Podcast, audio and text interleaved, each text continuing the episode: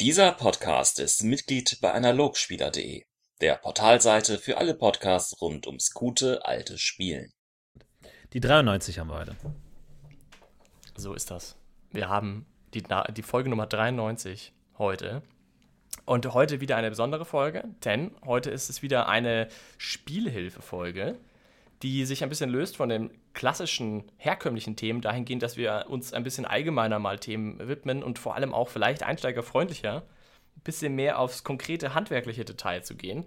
Und in dieser wundervollen Folge Nummer 93 soll es um Abenteuergestaltung gehen. Und da wir das natürlich nicht alleine machen, ich und mein werter Begleiter Florentin, hallo. Hallo, so haben wir uns äh, oh. zwei fantastische Gäste eingeladen, äh, die uns heute mit ihrer Expertise beehren. Hallo. Und zwar sind das Lotti. Hallo. Die ihr vielleicht schon kennt, die immer unsere fantastischen Bilder malt zu jeder Folge. Und kennt ihr vielleicht auch schon aus einer früheren Folge, Biene ist mit dabei. Hallöchen, Rollenspieler. Yay. ja, schön, dass ihr da seid. Äh, Finde es ja toll, dass wir schon eine zweite solche Folge drehen können, die außerdem sehr positiv angenommen wurde. Also, hey, wir lesen eure positiven Rückmeldungen gerne. Freut uns sehr. Und deswegen machen wir heute eine zweite Folge und hoffen auf ähnlich viel Begeisterung. Abenteuergestaltung ist das Thema. Ich versuche das jetzt mal ein bisschen zu, zu, zu moderieren. Ist natürlich ein Riesenthema. Deswegen versuchen wir uns heute mal auf die Basics zu beschränken. Wir haben auch einige Fragen bekommen von euch Hörenden. Das hat uns sehr gefreut. Da gehen wir sicherlich auch im Zuge des äh, Podcasts mal drauf ein. Aber wir fangen jetzt mal so ganz basismäßig an. Jeder von uns Vieren hat schon gemeistert, jeder von uns Vieren hat schon Abenteuer gebaut und irgendwie sich überlegen müssen, wie das alles abläuft. Und wir wollen das heute mal so ein bisschen als Grundlage nehmen, um mal ein bisschen drüber nachzudenken, wie das eigentlich vonstatten geht. Wie wir das alle machen und wie unterschiedlich das wahrscheinlich auch sein wird.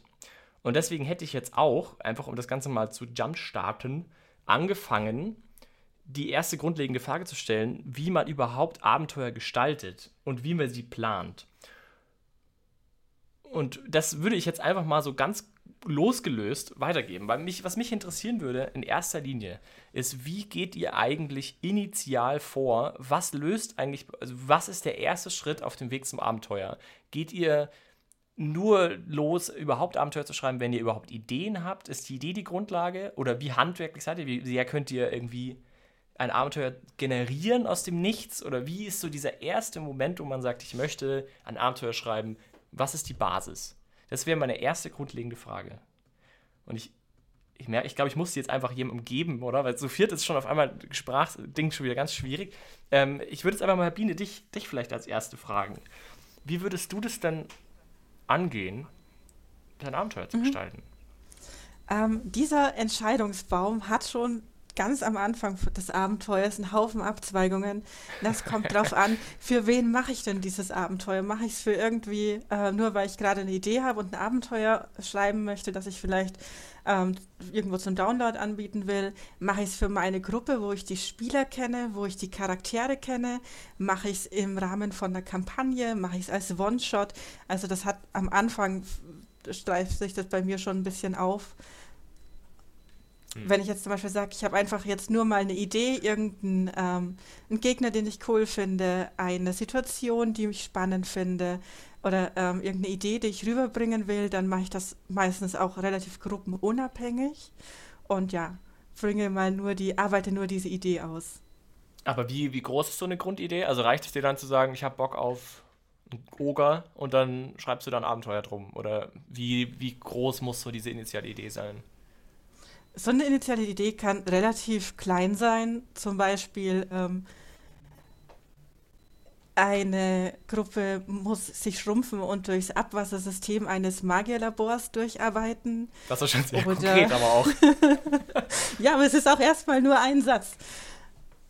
Ähm, oder Shadowrun, äh, wieder eine Hochwasseridee während einer großen ähm, Sturzregens muss man irgendein Museum ausräumen, das gerade geflutet wird. Das sind alles mal so Einsätze, aus denen man dann schon äh, viele Ideen spinnen und ein Abenteuer erstellen kann. Mhm. Und wie würdest du das unterscheiden, wenn du jetzt sagst Kampagne oder One-Shot? Also da wird's dann, hätte es dann mehr Gameplay-bezogene Basispunkte, was du rüberbringen willst? Oder was wäre da der Unterschied dann? Bei einer Kampagne möchte ich einen Bezug zum übergreifenden Handlungsbogen. Das heißt, es ist nicht irgendwas, was mir gerade durch den Kopf schießt, sondern ich schaue, dass es zu den Charakteren passt. Ich schaue, dass es zu der Gegend passt, in der wir spielen. Ich schaue, dass es gerade zur Stimmung der Kampagne auch passt. Da gehe ich anders vor. Wie? Aber ich gehe mal weiter. ja, ich wollte nämlich auch gerade weitergeben. Lass doch mal die Lotti das ergänzen. Bist du das, machst du das genauso oder? Ich glaube, im Grundsatz würde ich da auch an die Sache rangehen wie die Biene. Bei mir steht meistens tatsächlich immer eine recht kleine Core-Idee im Zentrum. Also es ist entweder ein Encounter, dass ich wirklich sage, okay, ich möchte einen Kampf gegen eine Oger. Oder was jetzt zum Beispiel auch mal passiert ist, ich habe einen One-Shot gemacht über Venedig, weil ich eine alte Karte von Venedig gefunden habe und die einfach cool fand und benutzen wollte. Und daraus hat sich dann alles entwickelt, aber es ist bei mir ziemlich stufig, dass ich sage, okay, ich habe meine Grundidee, die wirklich ein Objekt, ein Wort ist, meistens, und dann ähm, fange ich da schon an, aktiv drüber nachzudenken, weil wenn ich diese eine Idee sehr gut im Kopf habe, irgendwie das Bild von Venedig im 16. Jahrhundert, keine Ahnung, dann stelle ich mir schon was vor und dann baue ich darauf immer auf und lasse meiner Fantasie erstmal freien Lauf und sortiere dann aktiv aus. Tini, du weiß ich, hast relativ, äh, also sehr eher Game, also eher sehr ähm, abstrakte Ideen auch gehabt und oft dann auch immer schon sehr weitreichende Ideen mit deinen Abenteuern gehabt? Oder wie würdest du dich da einsortieren in diese es kommt immer darauf an, was man jetzt als das Abenteuer selbst definiert und wie es sich jetzt vielleicht unterscheidet von einem Setting oder so. Und normalerweise mhm. ist es bei mir immer so, dass ich äh, eigentlich mit einem Setting anfange. So, ich würde irgendwas gerne machen. Zaubererschule, Spieler spielen jugendliche Zauberer und dann das Abenteuer versuche zu bauen auf Grundlage eines ganz simplen Ziels. Einfach zu sagen, was ist die letzte Session, was ist das Ende, was ist das Letzte, was passiert, wo will ich hin und dann das schon mal als Ankerpunkt festsetze, darauf zielt alles hin und dann auf dem Weg dorthin ähm, sozusagen Herausforderung baue. Wenn man sagt, Abenteuer ist eine Sammlung von Herausforderungen und Belohnungen, die die Spieler spielen können, wenn sie da hinkommen, dann sage ich eben, okay, wie ergibt sich auf dem Weg auf dieses Ziel verschiedene Stücke, was müssen die alles sammeln, um da hinzukommen, wie finden sie den Schlüssel, wie finden, äh, töten sie den äh, Gegner, der vor der Tür steht, wie kann man dann gewisse ähm, interessante Verknüpfungen machen zu den Charakteren, zu ihrer Hintergrundgeschichte, dass das alles so miteinander einfließt. Aber am Anfang steht eigentlich ein sehr simpler Zielpunkt. Irgendwie am Ende gibt es eine große Schlacht. Das ist die letzte Session, da geht alles hin und alles andere ist dann sozusagen der Aufbau dahin. Das strukturiert dann so ein bisschen den Rest des Abenteuers. Aber das finde ich interessant, da kommen wir nämlich gleich zur nächsten Frage. Gehe ich gleich mal rüber, weil das passt ganz gut jetzt. Also erstens unterscheidet sich das ja schon sehr auch alles, das finde ich ja schon mal interessant. Ähm, wie würdest du denn dann diese Struktur bauen? Also das ist ja dann auch eine Frage, wie, was für Bausteine nimmst du? Du hast jetzt auch gerade gesagt, äh, es ist eine Sammlung von Herausforderungen und Belohnungen oder wie hast du es formuliert? Ähm, äh, ja, also die, das Grundelement, wenn ich Abenteuer baue, ist die Szene. Äh, wenn ich ein Abenteuer baue, dann habe ich ein großes Textdokument und schreibe rein Szene 1, Szene 2, Szene 3, Szene 4. Da werden dann gewisse Dinge verhandelt, gewisse Herausforderungen ausgesprochen und diese Szenen unterscheiden sich immer in ihrer Flexibilität. Also manche Szenen sind extrem flexibel, wo ich dann hinschreibe sowas wie, wenn einer der Spieler sich entschließt, in dieses Gebäude zu gehen, passiert X. Kann aber gut sein, dass das nie passiert. Gibt aber dann andere Szenen, die müssen unbedingt passieren, die sind tragend für das gesamte Konstrukt und äh, da wiederum versuche ich die natürlich zu bauen, dass sie flexibel trotzdem einsetzbar sind. Also, dass wenn sie jetzt irgendeine Leiche finden müssen, die irgendwie den Bösewicht etabliert als Vampir, die Leiche hat zwei Löcher im Hals und der Vampir ist der Bösewicht, dass man dann vielleicht auch guckt, okay, ähm, vielleicht müssen sie die Leiche nicht unbedingt dort finden. Ich habe ein paar verschiedene Ideen, wo die Leiche gefunden werden kann. Und so habe ich eben zwar in dieser Liste, dem Textdokument, zwingend eine Reihenfolge der Szenen, aber oft ist das gar nicht unbedingt nötig, dass die in dieser Reihenfolge gespielt werden. Und ich habe dann oft äh, ja verschiedene Ideen, Kleinigkeiten, die dann da eben eingebaut sind. Aber grundsätzlich besteht es erstmal aus einer Reihe von Szenen, bei denen manche wichtiger, manche unwichtiger sind, aber auch viele im Laufe des Spiels einfach entstehen. Wenn die Spieler plötzlich sagen, wir gehen in die Taverne, dann wird da irgendwas passieren, was in irgendeiner Weise dazu zusammenpasst. Und dadurch, dass ich immer das Ziel im Kopf habe und weiß, wo die Reise hingehen soll, kann ich dann eben auch spontan neue Szenen dazu improvisieren, die dann vielleicht auch die, die Rolle einer anderen Szene annehmen oder Inhalte einer anderen Szene dann plötzlich haben. Getrieben durch den Plot an der Stelle vor allem, oder? Denke ich mal. Ja, getrieben durch das, was die Spieler machen, wie die Spieler auf, auf die Herausforderungen reagieren, die ich ihnen gebe und was sie auch selber machen. Man muss natürlich auch dann immer, also finde ich, unterscheiden. Ein Abenteuer wächst ja organisch, ist ja ein lebendes Wesen in gewisser Weise. Und da unterscheidet sich oft das Abenteuer von der ersten Session stark von dem Abenteuer in der zweiten Session, wo ich dann weiß, okay, die Spieler haben das gecheckt, haben darauf Lust, haben das andere überhaupt nicht gecheckt, haben darauf überhaupt keine Lust. Und dann baue ich eben auch um, wie dann der Rest aussieht und kann dann eben auch aus den Handlungen der Spieler neue Szenen generieren und merke, oh, der eine Spieler der irgendwie, der kommt nicht auf seine Kosten, dem gebe ich jetzt nochmal die Szene oder sowas. Und da entsteht dann irgendwie immer Neues. Also das ist dann immer ein Unterschied, ob man jetzt diese große Idee vor, der, vor der ersten Session dann sich zusammenbaut oder ob man dann im Laufe der, der laufenden, des laufenden Abenteuers, der laufenden Sitzungen das dann nochmal anpasst. Wie, wie macht die anderen das? Also würdet ihr da zustimmen oder würdet ihr das anders angehen? Ähm, teils mache ich das ganz ähnlich, dass ich so eine ähm, grobe Plotpoints habe. Die sind äh, zu Beginn eines äh, Handlungsbogens bei mir immer ein bisschen detaillierter schon, als wenn er dann schon läuft, einfach um ähm, am Anfang ein paar äh, Punkte zu haben, wo ich die Leute schon mal darauf einstimmen kann, was ist denn hier so die allgemeine Stimmung, was, um was geht es denn überhaupt? Und ihnen mal einen Punkt geben kann, von dem aus sie losspielen können. Und ansonsten habe ich auch einfach eine Idee dahinter, wer handelt denn innerhalb dieses Abenteuers, wo findet das denn statt, ähm, welche Ziele haben denn die anderen Handlungen, um dann auch äh, besser improvisieren zu können. Mhm. Ich mache das tatsächlich auch recht ähnlich, ähm, aber wie ich angefangen habe, ist vielleicht auch ganz äh, interessant auch für einige Spielerinnen oder Spielleiterinnen und Spielleiter, ähm, weil das mir am Anfang leichter gefallen ist. Ich habe am Anfang mir, ähm, wenn ich Abenteuer äh, entwickelt habe, auch manchmal aufgeschrieben, wie ich mir vorstelle, dass das Abenteuer ablaufen wird.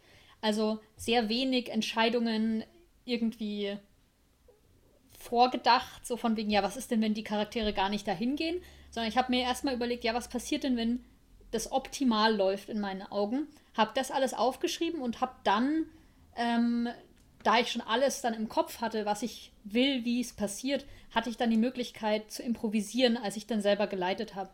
Das hat mir am Anfang sehr geholfen, weil ich schon eine Idee hatte, wo es hingeht und dann konnte ich sehr gut davon abweichen, weil ich einfach schon wusste, wo es hingehen soll. Davon bin ich mittlerweile etwas abgekommen, weil ich bemerkt habe, dass es natürlich auch Railroading ist. Aber ähm, wenn man sich dessen bewusst ist, dass es natürlich ein Problem ist, was man haben kann, kann es auch manchmal ganz gut helfen. Hat mir auf jeden Fall geholfen, weil ich auch recht unsicher war am Anfang. Da war es gut, dass ich schon wusste, da will ich hin und da müssen die Charaktere sein. Das ist ein sehr guter Gedanke eigentlich. Ich finde es interessant, ich, was mich jetzt auch noch, was mich jetzt auch noch, auch noch interessieren würde, ist, ihr habt jetzt oft davon gesprochen, dass ihr eure Bausteine dann aneinander stückelt und wie gut ihr sie vorbereitet. Aber was zum Beispiel bei mir definitiv heute zumindest so ist, dass ich ähm, die Bausteine gar nicht so sehr Plot, sondern vor allem sehr, also natürlich schon auch Plot, also geschichtsgetrieben, aber vor allem emotional versuche zu treiben. Also meine Struktur, wenn ich ein Abenteuer, ich habe jetzt auch gar nicht zum ersten Frage gesagt, deswegen mache ich das gleich mal in einem Zug. Also was ich oft mache ist, ich überlege mir erstmal, was für eine Geschichte ich erzählen will im emotionalen Sinn. Also um was soll es gehen, irgendwie zum Beispiel ein Freund, der die Gruppe verrät oder ein, äh, ein düsteres Abenteuer, zum Beispiel der Biene, wenn ich jetzt mal das aufnehmen greifen darf, von deinen die, die Shadowrunschen Überschwemmungs-, äh, wäre das zum Beispiel eben so ein emotionaler Gedanke, so dieses, ich möchte irgendwie ein Abenteuer, das Wasser, irgendwie Unterwasserwelten, Düsternis und so dieses, so ein Bild, eben so versucht, das emotional zu fassen zu kriegen, was ich da eigentlich erzählen will, was für eine Geschichte, wo es hingehen soll, also nicht den Plot versuche ich zu, zu formulieren, sondern was ich eigentlich interessant an dem Plot finde. Warum bin ich denn überhaupt auf die Idee gekommen, eben ein Überschwemmungsabenteuer zu spielen? Vielleicht, weil ich das eben spannend finde, unter Wasser mal kennenzulernen, zu bespielen. Und dann von dem ausgehend würde ich mir eine emotionale Geschichte zusammenbasteln. Das ist so ein bisschen mein Versuch immer. Und ich denke mir dann immer, wie kriege ich die Spieler dahin, dass sie auch dieses Gefühl kriegen? Und dann versuche ich meine Bausteine da so ein bisschen hinzuführen. Das klappt mal besser, mal schlechter. Aber die Chance, die ich dann habe als Meister, ist, durch das, dass ich genau weiß, was für eine emotionale ähm, Aufgabe diese Szene hat, kann ich die ganz gut mit anderen Szenen spielen. Also wenn die Spieler zum Beispiel gar nicht erst auf die Idee kommen, das so genau so zu machen, wie ich mir das vorgestellt habe, weiß ich trotzdem, was ich emotional erreichen will mit den, mit den Szenen gerade im Moment. Das heißt, wenn die Spieler einen ganz anderen Weg gehen, kann ich mir in diesem neuen Weg ähnliche funktionierende Szenen überlegen, vielleicht über, ein, über eine Spielabendgrenze hinaus, muss ich dann vielleicht nochmal hin, aber das erlaubt mir, offener zu sein, was die konkreten Elemente angeht. Wirklich. Und ich, das würde mich jetzt auch mal interessieren, also wie, wie strukturiert ist, also wie, wie sind eure Elemente wirklich motiviert, sage ich mal. Also habt ihr eine Geschichte, die ihr erzählen wollt und dann sagt ihr, naja gut, ich brauche jetzt halt noch X und Y und Z und dann sind das vor allem die Elemente, was ja total Sinn machen würde, oder habt ihr einen anderen Konstrukt, wie ihr euch dazu motiviert, gewisse Szenen an gewissen Punkten in der Geschichte zu machen oder überhaupt zu machen? Wie, wie macht ihr das denn eigentlich? Also ich versuche eigentlich immer das möglichst äh, aus der Grundidee abzuleiten. Also zu sagen, ich habe jetzt die Idee, da gibt es irgendwie eine große Schlacht am Ende des Abenteuers und dann eben sich zu überlegen, wie, welche Elemente brauche ich, um da irgendwie sinnvoll auch, auch emotional hinzuleiten. Aber die Emotion ist bei mir eigentlich eher immer sekundär, also zu überlegen, welche Emotionen brauche ich, damit es funktioniert. Und dann überlege ich halt, okay, es gibt eine große Schlacht, da gibt es dann irgendwie, dann irgendwie das Heer marschiert auf oder es gibt Flüchtlinge oder es gibt die, die nicht kämpfen wollen oder man überlegt, ob man überhaupt kämpfen will und man muss irgendwie die Geheimwaffe bauen. Und das sind dann alle Szenen, die sich davon ableiten, die dann irgendwie sinnvoll sind, wo man sich dann denkt, okay, wie kann man diese Nebenaspekte irgendwie irgendwie wieder interessant machen? Wie kann man die Gefühle, die sich aus dem Setting heraus ergeben, die man irgendwie braucht, die vielleicht die Beklemmung, die Angst oder was auch immer mit so einer nahen Schlacht dann einhergeht, wie kann man das dann wirklich einbauen? Wie kann man dann aber auch langsam die, die wachsende Gewalt irgendwie darstellen, die am Anfang noch irgendwie nur so als Angst dasteht und dann gibt es mal irgendwie einen Vorfall und dann mehr und dann baut sich das auf. Und so versuche ich eigentlich immer, dass sich das aus dem Ganzen ableitet, aber natürlich auch dann gerade ab äh, Sitzung 1 auch aus den äh, Handlungen der Spielern heraus zu schauen, worauf haben die Lust, was finden die interessant, was kann man da irgendwie aus der Hintergrundgeschichte noch rausholen und äh, welche Ideen haben die, wie das umgesetzt wird.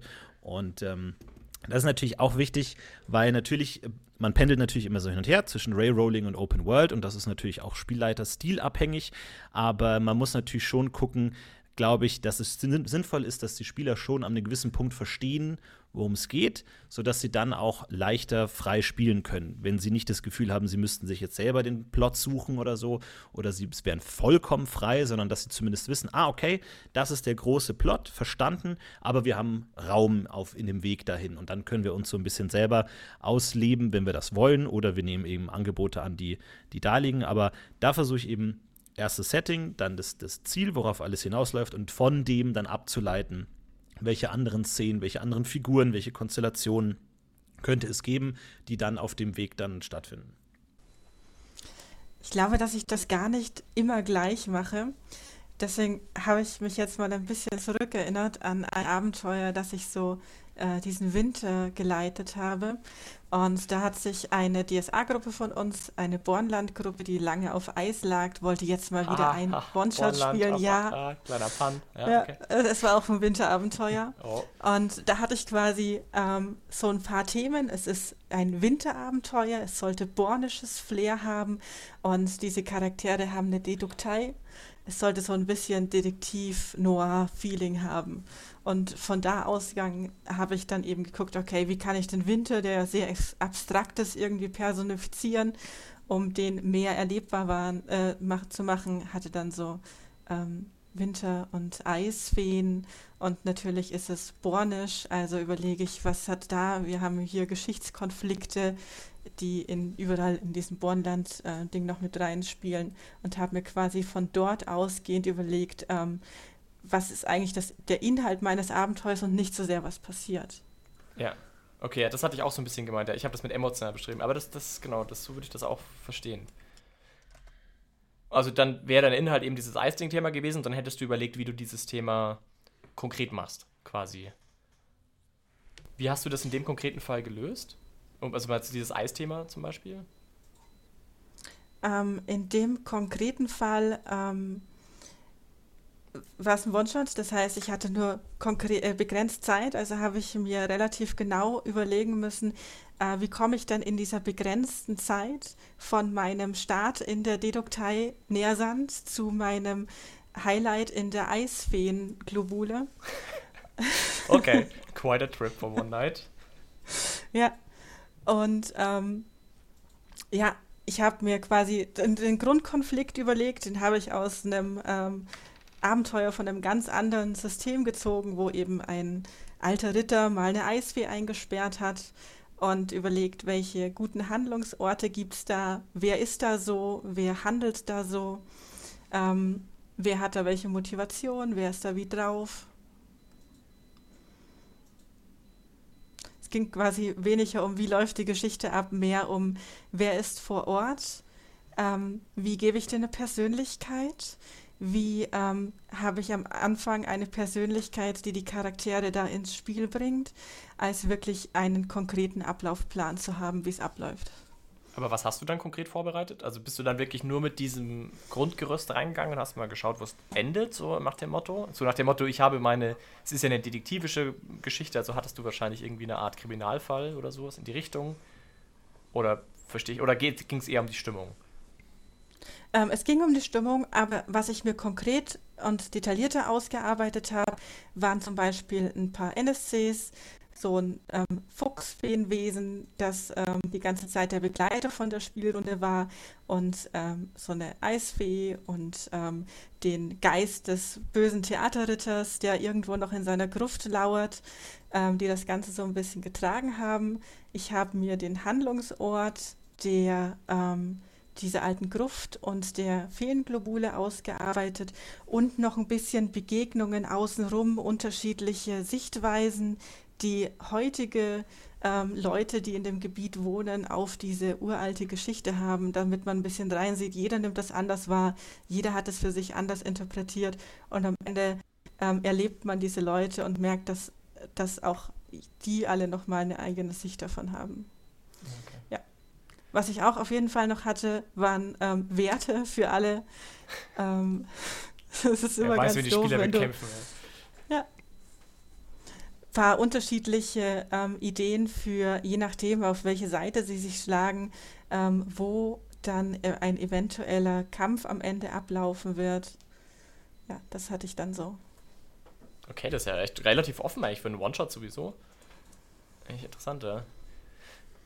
Velotti, wie würdest du, also wenn du da, willst du auch nochmal dich dann dranhängen sozusagen, wie würdest du deine Abenteuer strukturieren? In welchen Bausteinen würdest du dich da entlang hangeln typischerweise? Ja, in den letzten Jahren habe ich meistens tatsächlich One-Shots ähm, vorbereitet und geleitet, wenn es jetzt nicht was Gekauftes war. Entsprechend habe ich mich tatsächlich sehr stark am Plot und den Szenen und den Problemen, die die Spielenden ähm, bewältigen müssen, entlang gehangelt. Also ähm, ich habe mir in der ich habe ja eine, eine zentrale Idee. Da habe ich meistens schon eine Emotion oder eine Stimmung definiert. Aber das reicht dann auch für meinen One-Shot. Ähm, und dann kann ich mich ganz gut an den ähm, ganzen Encountern entlanghangeln, die ich mir ausgedacht habe. So dass ich dann auch teilweise kleinere Encounter habe, die ich im Zweifel rausschmeißen kann. Oder wo es nicht schlimm ist, wenn die nicht mitgenommen werden. Und dann die zentralen Encounter, die dann eben wichtiger sind, wo ich dann auch Punkte habe, wo ich dran schrauben kann, andere Punkte, die eher fix sind. Also es muss immer die Hauptperson, zum Beispiel der äh, Hauptantagonist dabei sein, ist klar, aber der Ort kann dann auch unterschiedlich sein. Ähm, ja, entsprechend mache ich es eigentlich genau umgedreht, weil es halt eben One-Shots waren, wo ich das Gefühl habe, dass ich durchaus sehr starke Grenzen teilweise brauche und starke ähm, Railings, wo ich entlang gehen kann wenn es halt einfach nur ein Abenteuer ist, das fünf Stunden dauern darf. Wenn ja. ich ähm, aber Abenteuer entwickle, die auf länger gehen, dann ist es tatsächlich auch ein bisschen mehr in eure Richtung, wo ich sage, ja, ich habe jetzt vor allem in dem Part des Abenteuers Lust, folgende Stimmung zu verbreiten oder möchte dieses Problem aufgreifen. Da lasse ich mir dann auch mehr Freiheiten. Aber für One-Shots eben sehr stark strukturiert. Wie genau arbeitest du dann solche Sachen aus? Also speziell jetzt die, die einzelnen Szenen, also sind die dann alle schon bis ins Detail vorbereitet oder bis zum letzten Encounter alles zusammengeschrieben? Oder wie, äh, gut, jetzt beim One-Shot wahrscheinlich eher noch, aber. Also, ähm, die Biene, du hast ja auch schon vorhin gesagt, du hast vor allem am Anfang viel ausgearbeitet und am Ende hin, äh, zum Ende hin weniger. Das ist bei mir auch so. Ich habe vor allem ein, meistens ein, zwei Szenen, die die Umgebung setzen und die Umgebungsstimmung geben. Da habe ich schon sehr viel ausgearbeitet. Teilweise habe ich bestimmte Bilder im Kopf, denen ich dann wirklich eine Formulierung gebe und mir einen, ähm, eine Art Vorlesetext schreibe ich mir dann meistens, auf den ich zurückfallen kann. Bestimmte Worte, die ich benutze, um die Umgebung zu beschreiben. Weil einen barocken Palast kann man irgendwie beschreiben, aber teilweise sind es die Worte, die dann wichtig sind, auch für die Stimmung. Dass es irgendwie besonders groß ist und Leute erdrückt, ist dann vielleicht wichtiger, als dass irgendwie nackte Engelchen in irgendwelchen Ornamenten sitzen. Und solche Sachen setze ich mir dann.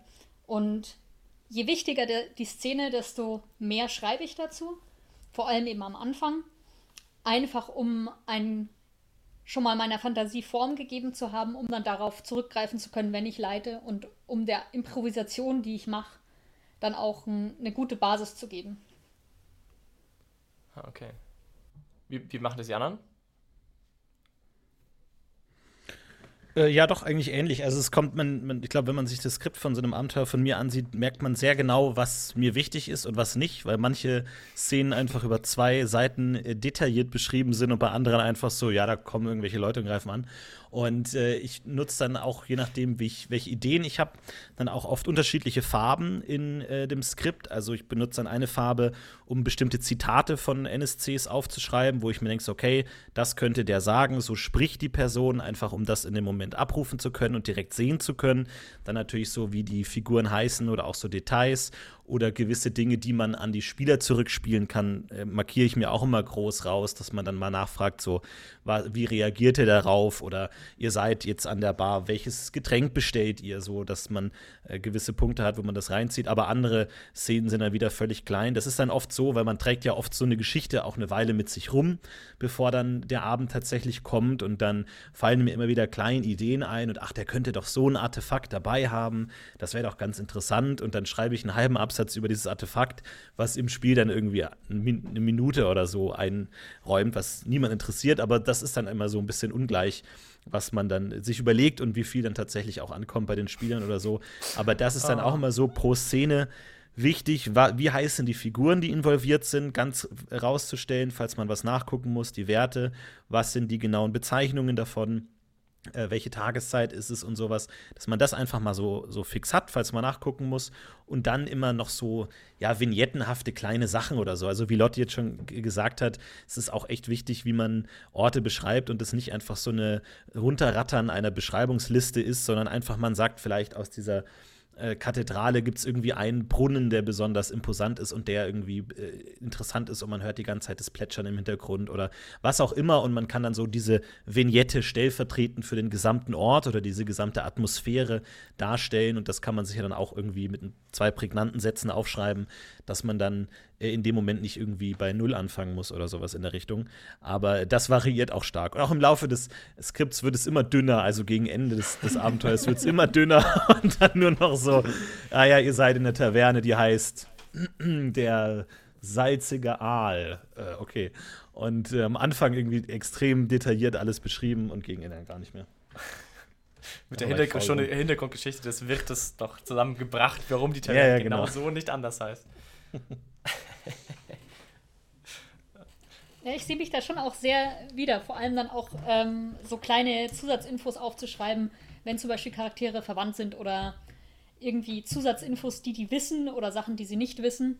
Und das Aller, Allerwichtigste, NSC-Namen ohne NSCs. Einfach eine NSC-Namenliste, oh, damit, ja. wenn die Spieler wieder aus irgendeinem dummen Grund Leute fragen, wie heißt du eigentlich, du nicht das fünfte Mal Alrik sagen musst oder Alrike, ähm, sondern unbedingt NSC-Namenliste, die zur Region passt. Super wichtig. Das mhm. vergesse ich ständig. Das ist mein, mein größtes, äh, mein größtes äh, Festnäpfchen quasi, in das ich immer falle. Ich es immer wieder vergesse. ah. Wir haben ja auch, das, das verursacht Narben, deswegen mache ich das jetzt nicht mehr. Was ich so grundsätzlich für mich ein bisschen gemerkt habe, ist, dass sich jede Vorbereitung in den nächsten Spielabend enorm rentiert, sich Namen rauszusuchen, sich eine Karte zu machen, Bilder von NSCs zu haben, zu wissen, wie sprechen die ungefähr, was wissen die ähm, von ihrem eigenen Hintergrund, vom Abenteuerhintergrund. Und je weiter die Spielabende weggehen, wenn ich jetzt auf Kampagnensicht gehe, ähm, da neige ich auch ein bisschen dazu, over zu engineeren. Und das ist aber völlig nutzlos und wertlos, weil in der Zwischenzeit wieder so viel passiert, was das alles ähm, obsolet macht. Also die Vorbereitung auf den nächsten Spielabend lohnt sich bei mir deutlich mehr als die auf den allgemeinen Kampagnenende hin. Finde ich aber total spannend, weil ich würde da echt widersprechen. Das, ich finde es allgemein jetzt gerade sehr interessant. Ich glaube, ich habe ein bisschen anderen Kon äh, anderes Konstrukt, wie ich vorgehe. Ich, vielleicht liegt es auch daran, dass ich die Gruppen, die ich meistere, sehr viel schon mit mir spielen, dass mir vielleicht als Meister deswegen womöglich leichter fällt, an der einen oder anderen Stelle auch vielleicht spontan zu sein, weil man halt sich sehr gut kennt.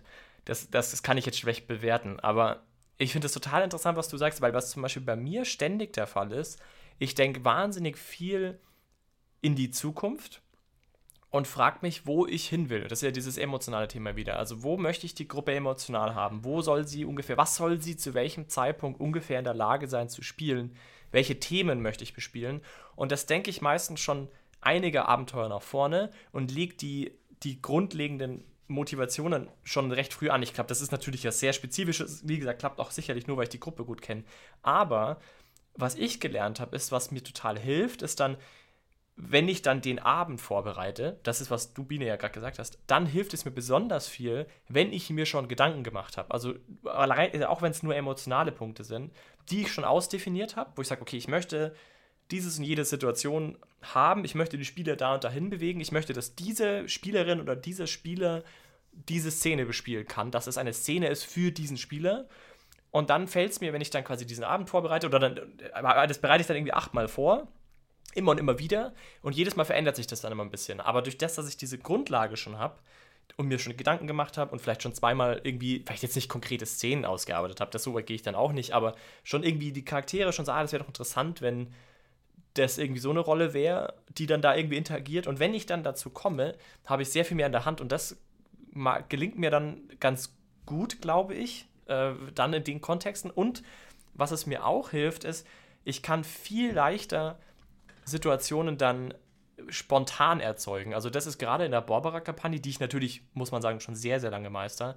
Aber da gelingt es mir wirklich äh, komplett nicht vorzubereiten. Also ich kann teilweise, also gar nicht so selten eigentlich sogar Szenen in dem Moment erzeugen, in dem ich bin, weil ich schon so viel Kontext kenne und mir schon so viel überlegt habe, welche Rollen wie was sind und so, dass ich total reagieren kann. Also wenn dann irgendwie eine Spielerin zum Beispiel in die Stadt geht, um XY zu kaufen, kann ich dann in diesem Event mein, mein, mein spontanes ähm, Event erzeugen, weil ich ja schon quasi weiß, welche Leute ich unbedingt einbauen wollte und so. Und dann baut sich diese Geschichte wirklich von selbst. Das ist äh, total interessant, aber da habe ich noch nie drüber nachgedacht. Das fällt mir jetzt aber total auf. Ich weiß nicht, ob ich das bei herkömmlichen Abenteuern auch so machen würde.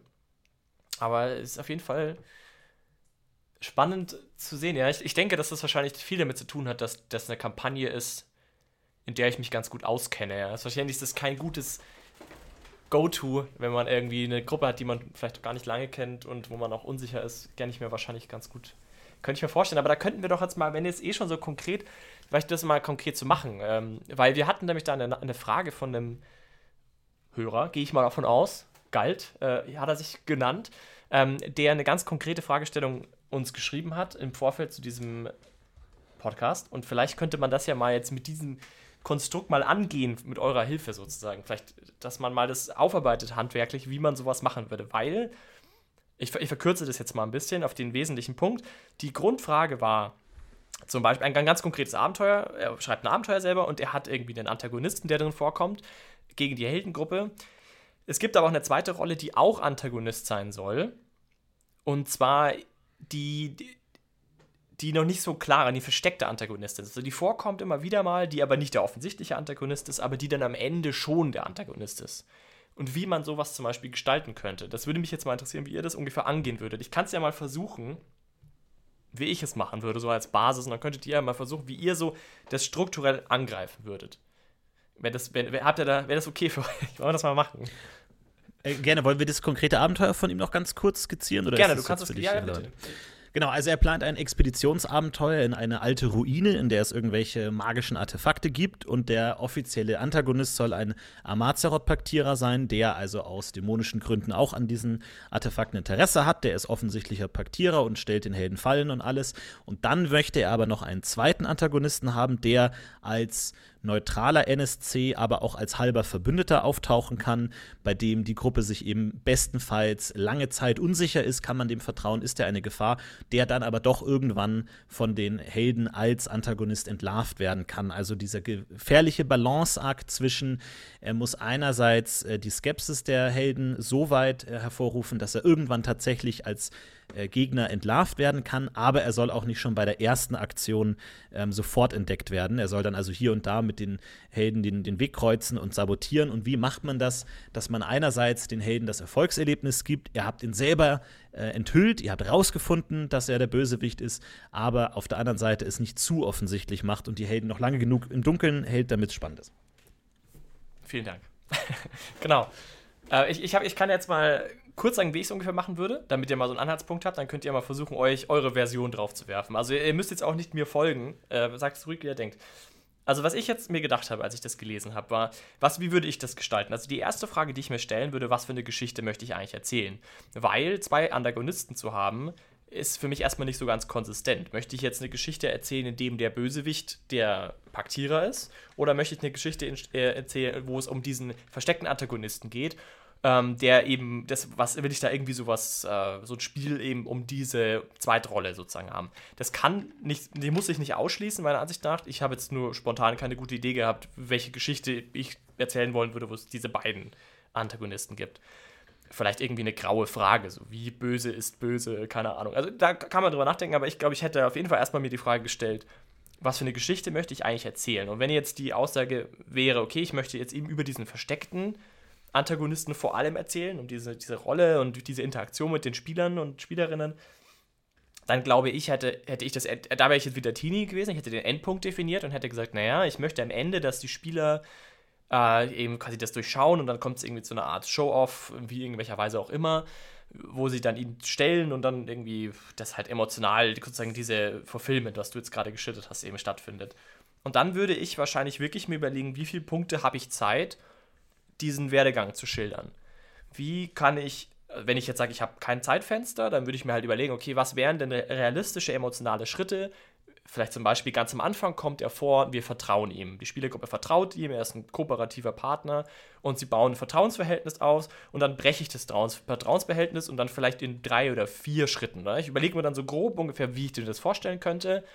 Ähm, vielleicht auch, was an Plot ich spannend fände, wie ich das auch einbauen könnte und versuche dann Punkte zu definieren, wo ich aber emotional mir schon überlege, was soll hier passieren. Zum Beispiel, ich möchte, dass die Spieler skeptisch werden in einer ersten Schritt. Und dann überlege ich mir eine Szene, die das versucht zu tun. Ähm, und dann versuche ich einen zweiten Schritt zu definieren. Und der, durch das, dass ich quasi das emotional so ein bisschen einordne, ist jetzt nicht gesagt, dass die Spielergruppe genau den Weg geht. Da muss man natürlich dann flexibel bleiben, aber das ist ein anderes Thema nochmal. Da kommen wir da gleich noch dazu kommen, zum Thema Freiheit und, äh, und, und Railroading. Aber so rein vom Konzept her würde ich, glaube ich, das eben so emotional aufbauen und würde dann Schritt für Schritt mich durcharbeiten und würde dann diesen Szenen entsprechenden Twist geben, dass ungefähr so dieses emotionale Ergebnis rauskommt und dann das eben zum Ende, zum Ende führt. Das wäre jetzt so mein, meine Vorgehensweise. Wenn ich wenig Zeit habe, würde ich halt würde ich ja wissen, okay, ich habe vielleicht nur eine Szene, die ich dafür Zeit habe. Also muss ich diesen Bruch relativ stark machen oder diesen Startpunkt vielleicht sehr schon diesen Charakter von Anfang an schon sehr suspicious irgendwie darstellen. Und dann rückt es das ganze Abenteuer so ein bisschen in ein anderes Licht. Also wenn der Charakter von vornherein schon so ein bisschen skeptisch ist und man ganz von Anfang an schon so, ja, ich habe keine Zeit jetzt irgendwie für dem seine eigene Story, dann ist dieser Werdegang einfach, kann der nicht so prägnant in der Geschichte irgendwie verankert sein, würde ich dann jetzt sagen. Weil dann dieses emotionale, ähm, diese Rampe quasi nicht funktionieren kann. Das wäre jetzt so ungefähr mein Approach, bisschen abstrakt gesprochen. Aber wollt, wie würdet ihr das denn lösen? Wie würdet ihr das denn strukturieren? Die eine Idee? Ich würde mhm. auf jeden Fall schauen, ähm, wie viel Metagaming in meiner Gruppe vorherrscht. Das wäre das aller, allererste, mir die Gruppe anzuschauen. weil ich habe verschiedene Gruppen, mit denen ich spiele und es gibt welche, die extrem äh, schnell dabei sind, Leuten zu misstrauen, weil sie sich denken, ah, dem kann man nicht trauen, das ist bestimmt der, das ist der eine NSC, der eingeführt wurde, das muss der sein. Und dann gibt es aber auch Gruppen, die wirklich sehr krass äh, Charakter und Spielerwissen trennen, ähm, wo ich dann mich noch mehr darauf verlassen kann, dass ich auch ein paar Sachen machen kann, wo der Spieler selber vielleicht schon sich denkt, hm, der ist wahrscheinlich nicht so ganz äh, sauber, der Typ, aber der Charakter das halt nicht hat. Und wo dann auch die Freude des, äh, am Spiel ist, dass man eben dieses Unwissen auch spielt und dann später das Entsetzen spielt, dass der einen verraten hat oder so. Deswegen wäre das das allererste, was ich mir tatsächlich erstmal bewusst machen würde, ist, wie viel Metagaming gibt es in meiner Gruppe. Wir haben ganz andere Herangehensweisen, voll spannend. ich hätte am Anfang gesagt, okay, die Prämisse ist, ähm, die Spieler sollen den vertrauen, also hätte ich eine ähm, Situation geschaffen, die das begünstigt, vielleicht, dass äh, die Gruppe dem äh, in der ersten Begegnung zur Hilfe kommen muss. Na, jemand, der nicht zur Hilfe kommt, der ist für mich vielleicht keine Gefahr. Ähm, gegen den bin ich ein bisschen positiver eingestellt, weil ich habe ihm ja geholfen. Vielleicht hätte der Typ bei mir dann noch jemanden dabei, der tatsächlich einfach nur gut und unschuldig ist, so einen Schüler oder so, oh, der ihn dann noch mal ein bisschen harmloser macht. Ähm, und dann hätte ich eben geguckt, wie kriege ich den Stück für Stück denn ähm, ein bisschen unheimlicher oder widersprüchlicher. Ähm, schleicht er sich aus dem Lager? Hat er nachts unglaubliche Albträume mit irgendwas? Versteckt er seine linke Hand immer so komisch? Also welche Events gibt es denn, die dieses Misstrauen erwecken? Und da muss ich natürlich davon ausgehen, dass ähm, die Spieler versuchen, das zu ergründen. Das heißt, der Typ hat irgendeine Strategie, wie er das zu verbergen versucht, wie er vielleicht auch dann irgendwie philosophisch hinargumentiert. Was passiert denn, wenn er auf was Bestimmtes angesprochen wird? Ähm, wie ist er denn selber unterwegs? Das wären so meine drei Steps gewesen. Äh, ich finde das schon sehr gut. Ich finde aber auch, dass das Setup äh, eigentlich gar nicht so schlecht ist, weil man ja schon diesen offensichtlichen äh, Endboss-Paktierer als Antagonisten hat. Und dem kann man ja diesen neutralen NSC gut unterordnen, weil auch wie Lotti gut gesagt hat, man muss ja auch gucken, wie viel ist hier OT und wie viel ist hier IT-Skepsis. Man kann auch sozusagen sagen, dass beide, sowohl die Heldengruppe als auch der NSC, unter diesem Paktierer leiden. Man könnte zum Beispiel auch eine Szene bauen, in der der Paktierer überhaupt erst über diesen anderen NSC eingeführt wird. Also, dass der NSC, wie Biene auch schon gesagt hat, dem muss geholfen werden und er sagt, er hat irgendwie mit diesem äh, Paktierer oder ist in eine der Fallen der Paktierer gelaufen und so. Und die Spieler denken, aha, jetzt checke ich, aha, der Paktierer, dadurch erfahren wir von dem Paktierer, aber eigentlich dieses narrative Mittel des, wir haben gerade diesem NSC geholfen, wird vielleicht gar nicht als relevant äh, wahrgenommen, weil man denkt, aha, der Meister wollte uns jetzt darüber zeigen, wie schrecklich der Paktierer ist, der hat vielleicht den Schüler irgendwie irgendeinen äh, furchtbaren Fluch angehext oder was, der muss dann weggezaubert werden oder was auch immer, oder der hat einen der Schüler umgebracht oder irgendwie sowas oder eine Begleitung oder das Pferd massakriert oder was auch immer. Und äh, dann einerseits hat man natürlich diesen Hilfeinstinkt, andererseits kann man dann natürlich dieses äh, Opfer dieses Paktierers äh, natürlich immer wieder gut darstellen, weil natürlich, also er beschreibt das so, dass dieser NSC dann auch sabotieren soll und man das natürlich immer gut parallel erzählen kann mit, oh, uns wurden jetzt das Trinkwasser verseucht und dann taucht der NSC auf und meinte, hey, mir wurde auch das Trinkwasser verseucht, aber ich habe hier einen Brunnen gefunden, da können wir zusammen trinken oder so. Dass man immer sagt, ah, okay, der leidet genauso und alles, was der Gruppe Schlechtes widerfährt, kann immer gut auf diesen Paktierer abgewälzt werden. Und so wird eigentlich der andere NSC gar nicht als Gefahr wahrgenommen, sondern eher als verbündeter Mitstreiter, der auch darunter leidet und vielleicht hier und da entweder Hilfe braucht, kann ich was von eurem Trinkwasser haben oder Hilfe liefert. Ich habe hier einen Brunnen gefunden.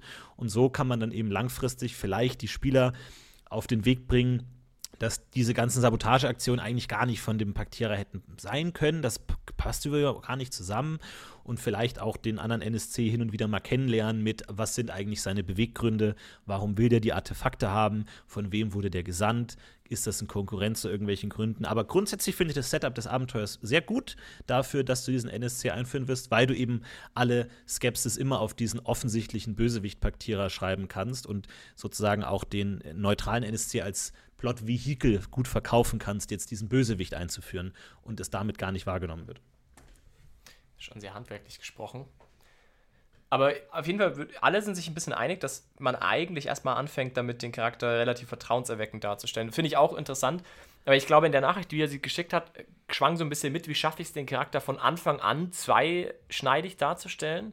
Also wie kann ich das, ich, so nach ein bisschen, nach, ein bisschen die, die Anfrage, wie schaffe ich den Charakter von Anfang an quasi so anzulegen, dass er diese beiden Seiten verkörpert. Sowohl der Verräter als auch irgendwie vertrauenserweckend. Und ich glaube, die, die Quintessenz scheint mir zu sein, äh, don't, just, just don't. Äh, mach ja, Würde ich, nicht, würd ich nicht sagen, weil ich glaube zum Beispiel, das kann man gut machen durch eine Gruppenspaltung. Dass man schaut, was habe ich für Figuren überhaupt in meiner Gruppe und wie kann ich die unterschiedlich ansprechen. Wie kann ich zum Beispiel, also angenommen, dieser NSC ist jetzt Magier und tritt sehr arrogant dem Gruppenmagier gegenüber auf. Und der hat irgendwas sofort gecheckt und meint sofort, ah ja, das ist doch hier ähm, Amatzeroth-Magie, das Artefakt habe ich sofort erkannt. Und dann der, der Gruppenmagier sagt sofort, was für ein arrogantes Arschloch. Die anderen Spieler sagen vielleicht, oh cool, der hilft uns. Der hat hier einen ultra krassen Oculus gerade gesprochen. So gut hat unser Gruppenmagier noch nie einen Oculus gesprochen. Der hat das sofort verstanden. Und schon hast du die Gruppe gespalten, weil die eine Gruppe hat jetzt plötzlich die eine Meinung zu dem NSCs. Der ist super und hilft uns. Und der Magier hat vielleicht Grund in seinem Charakterspiel zu sagen, ja, warum ist der denn überhaupt hier? Was will der denn überhaupt hier? So gut war der Oculus gar nicht. So, und jetzt hast du nämlich schon beide Pole äh, angelegt innerhalb deiner Gruppe, weil letzten Endes passieren all diese ganzen Konflikte nur in der Gruppe. Wenn die Gruppe nicht darüber redet, existiert es nicht. Und wenn du einen, Gru einen Charakter willst, der polarisiert, dann muss er die Gruppe polarisieren, damit diese Polarität auftaucht im Gruppengespräch und man sagt, äh, wollen wir das Wasser wirklich jetzt trinken, das uns der gegeben hat? Und die anderen sagen, hä, klar, natürlich, der hilft uns, ist halt eine unwirkliche Umgebung, da hilft man sich so. Und dann hast du diese Polarität der Figur, anstatt wenn den jetzt alle gut finden, dann taucht der nie wieder auf, weil über eine Figur, die man einfach einstimmig als gut erachtet, wird in der Regel nicht geredet. Deswegen glaube ich, kann man das gut machen, indem man auch guckt, wie, wen treffe ich und wie kann ich die Gruppe spalten, damit es von Anfang an stattfindet. Da würde ich aber dagegen halten, Polarität ist ja nicht gleich Spältigkeit, also das ist, würde ich sagen, was anderes. Und zweitens, wenn du einen Charakter in der NSC speziell als Arschloch darstellst, wird er auch so wahrgenommen die Erwartung. Ja, aber Arschloch für wen ist die Frage? Ja, aber die Erwartung. Arschloch ist ja nicht gleich Arschloch. Also meine Erfahrung ich glaub, ist. Ich glaube, es kommt auch wieder sehr stark darauf an, wie das Gruppenspiel ist. Entschuldigung, dass ich dich da so ja, unterbrochen nee, habe. Bitte. Aber ich glaube, es ist, ähm, ich glaube, es ist ein guter Ansatz, ähm, das über die Gruppe zu lösen. Aber es gibt auch Gruppen, die sich sehr, sehr einig sind und wo dann zum Beispiel der Magierspieler vielleicht sich eher beeinflussen lässt von den anderen Spielern und dann eben nicht diese ähm, Polarität auftaucht. Deswegen kann ich mir vorstellen, dass es bei manchen Gruppen auch wichtig ist, ähm, das Gesamtgruppenbild äh, von einem Charakter zu setzen und ähm, das ein bisschen graduell zu verändern, wie die Biene ja auch gesagt hat. Ja. Also, dass man zum Beispiel am Anfang irgendeine coole Aktion bringt, wo vielleicht ein oder zwei bestimmte Spieler oder Spielerinnen besonders angesprochen sind. Zum Beispiel gibt es einen Gaukler in der Gruppe und da ist auch ein Gaukler mit dabei. Oder es ist ein Magier und man kann tolle Magiergespräche mit dem führen und hat einfach über den Common Ground, den man mit diesem Charakter teilt, einfach eine Grundakzeptanz, die man vielleicht als Spieler selber auch gar nicht so hinterfragt. Und darauf bauen dann quasi die, diese Sabotagesachen auf. Das könnte ich mir auch vorstellen, dass es bei manchen Gruppen besser funktioniert als diese gruppeninterne Polarität. Ich werde auch sehr vorbildlich, äh, vorsichtig. Aber da kommen wir gleich zum nächsten Punkt, weil da geht es jetzt ja schon viel um die Charaktere im Abenteuer und wie man konkret Charaktere anspielt. Ähm, das wäre nämlich so ein bisschen auch der, ein weiterer Punkt, der da eben mitschwingt. Ich gehe zwar so ein bisschen weg von dem konkreten Beispiel, aber kann man natürlich gerne nutzen. Weil, ich vielleicht noch eine, eine ja, Sache bitte. ganz kurz ja. äh, zwischenschieben, äh, weil natürlich auch, wie Lotti schon gesagt hast, diese, diese OT-Skepsis mitschwingt. Und ich glaube, da kann es manchmal helfen, dass man so ein bisschen äh, diesen Charakter so ein bisschen versteckt einführt, bestenfalls vielleicht sogar, dass er aufgrund der Helden überhaupt existiert. Also man den Spielern unterschwellig vermittelt, ihr braucht hier jemanden in dieser Gegend, der euch hilft. Ihr kennt euch nicht aus, ihr braucht einen Guide oder ihr müsst irgendwo mal nach dem Weg fragen oder so. Und ähm, das ist natürlich nicht so offensichtlich, aber dann sagen die Spieler, okay, wir fragen mal, gibt es hier jemanden, der sich mit dem Weg auskennt? Ah ja, da gibt es ja einen, guck mal, ihr seht da irgendwo ein Zelt. Ah, der scheint hier auch unterwegs zu sein. Dann gehen wir mal hin und fragen den. Also in, in dem Moment, in dem die Spieler aktiv dazu beigetragen haben, diesen Charakter überhaupt erst entstehen zu lassen, sinkt die Skepsis enorm, weil die dann auch nicht mehr denken, ah, der Meister hat den extra platziert. Das Auffälligste, was man machen kann, ist, der Meister erzählt, und da kommt ein NSC auf euch zu und möchte ein nettes Gespräch mit euch führen. Und jeder Spieler sagt, nee, so nicht, mein Freund, dem vertrauen wir auf gar keinen Fall. Wohingegen, wenn die Spieler sagen, gibt es hier denn im Dorf jemand, der mir mit meinem gebrochenen Bogen helfen kann? Und dann sagt der Meister, ähm, Blätter, Blätter, Blätter, ähm, ja, ähm, da gibt es einen, äh, einen Bogenbauer, der heißt, äh, keine Ahnung, wie heißt der? Fredriksson oder so. Und dann gehen die da hin und dann ist das aber eine zentrale Plotfigur, den der Meister einfach nur ganz geschickt eingebaut hat. Und der, die Spieler kommen nie drauf, dass die irgendwie böse sein können, weil sie selber äh, den aufgesucht haben oder so. Da muss man natürlich subtil sein und es hinkriegen, dass die Spieler das machen, ohne dass sie merken, dass der Meister ihnen diese Idee eingepflanzt hat. Aber ich glaube, so kann man eine gewisse OT-Skepsis gut reduzieren und erstmal diesen Skepsis-Moment vielleicht ein paar Sitzungen nach hinten schieben, als er sonst kommen würde. Du hast viel Vertrauen.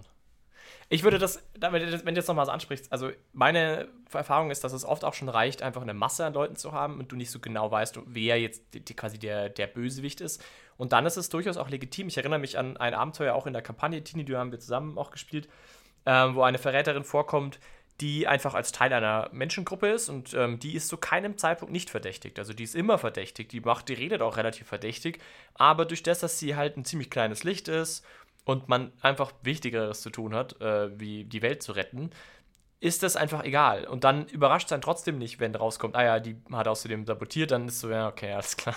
Aber es hat trotzdem funktioniert fürs Abenteuer, weil es nicht so im Zentrum stand. Ich glaube, da kommen auch viele Faktoren noch mit rein, wie genau man diese, äh, diese, ähm, diese Geschichte bespielen will, wie groß es stattfinden soll. Man sollte, glaube ich, halt eben auch keine, keine Plotpunkte schreiben, indem man sich fragt, wer hat dies, diese Sabotage durchgeführt und wir nehmen uns jetzt einen Tag IT-Zeit rauszufinden, wer das sabotiert hat oder so. Das ist ein Problem, weil dann findet man es im Zweifel raus. Aber wenn man halt irgendwie sagt, eigentlich müssen wir unbedingt bis übermorgen zu dieser Höhle kommen und das ist das Allerwichtigste und zwischendrin gehen unsere Nahrungsmittel kaputt, dann haben die Spieler oft nicht so viel Zeit, da wirklich drüber nachzudenken und denkt sich, ja, okay, der ist verdächtig, der ist verdächtig, aber hm, ja, okay, wir haben jetzt keine Zeit, uns damit zu befassen. Also das sind auch nochmal eine Option, wie man sowas rüberbringt. Da geht es aber dann natürlich nicht so sehr um diese Rolle dann, sondern mehr um andere Sachen. Das wäre dann eher so ein Nebenthema wahrscheinlich. Aber das geht auch. Und das, was du sagst, Tini, würde ich sagen, ist ein hoffnungsvoller Ansatz. Das finde ich nochmal ein bisschen eine andere Situation. Wir haben einmal, dass man ist quasi in der Wildnis unterwegs, man hat vielleicht diesen einen NSC, der da ein bisschen die ambivalente Rolle spielen soll, zu ich bin in einer Gruppe von viel zu vielen Verdächtigen. Ich weiß, einer davon ist es, aber äh, ich muss erstmal rausfiltern, wer. Das ist nochmal eine ganz andere Richtung dann.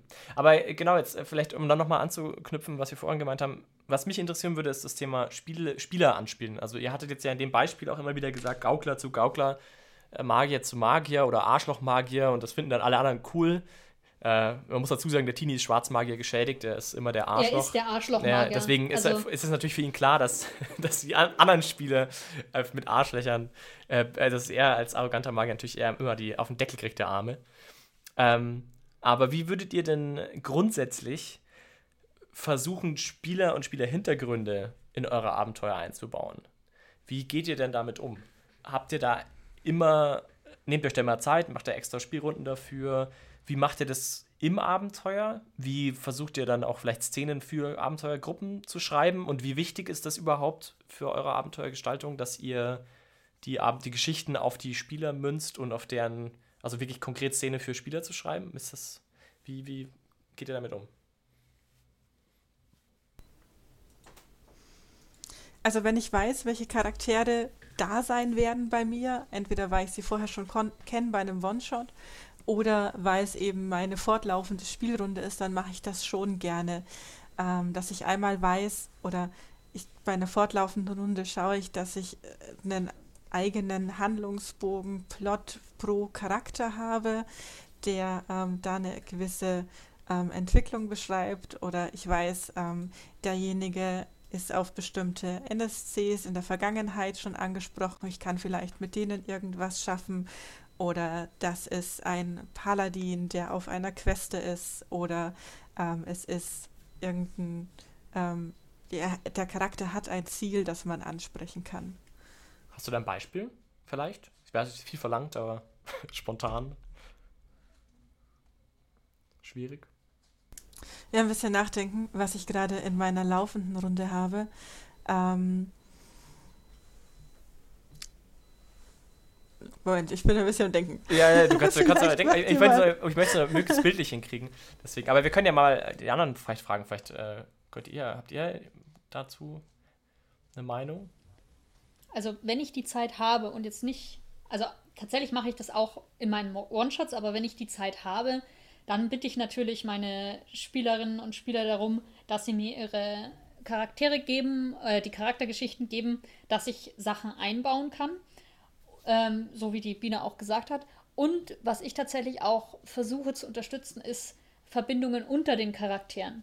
Dass wenn der alte Spielgefährte von einem Charakter stirbt, vielleicht ähm, seine Schwester oder jemand, mit dem er auch einen großen Teil seiner Zeit verbracht hat, schon ein guter Freund, dann auch betroffen ist, weil diese Person betroffen ist, ähm, wenn da was passiert mit diesem mit dieser Charakterkonstellation, dass ich äh, Möglichkeiten habe, eben verschiedene Charaktere oder mehrere Charaktere in meiner Gruppe über einen Charakterplot zu hucken. Und das führt auch zu sehr gutem internen Spiel. Und was ich eben auch gerne mache, ist NSCs verknüpfen, wenn mir das spontan auffällt. Ich hab, hatte einen ähm, One-Shot, wo es einen NSC gab, der halt Soldat war. Und ich hatte zufälligerweise einen Charakter dabei, der auch Soldat war. Da habe ich gesagt, okay, in der Einführungsrunde habe ich einfach spontan ähm, eine Verbindung postuliert und gesagt, ja, den kennst du, habe dem Charakter selber nochmal eine spezifische Beschreibung gegeben. Ja, du kennst ihn als Verle äh, vertrauenswürdigen Kameraden, der seine Leute niemals im Stich lässt und ihr habt schon viele Kämpfe zusammengeschlagen und das war's. Mehr habe ich nicht gesagt.